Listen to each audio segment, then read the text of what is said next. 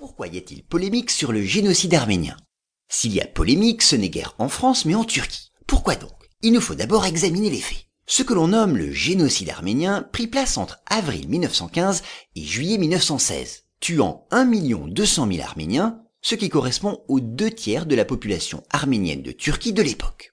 Déjà 200 à 250 000 d'entre eux avaient été massacrés 20 ans plus tôt par le sultan Abdulhamid, alors que les Arméniens réclamaient des réformes institutionnelles.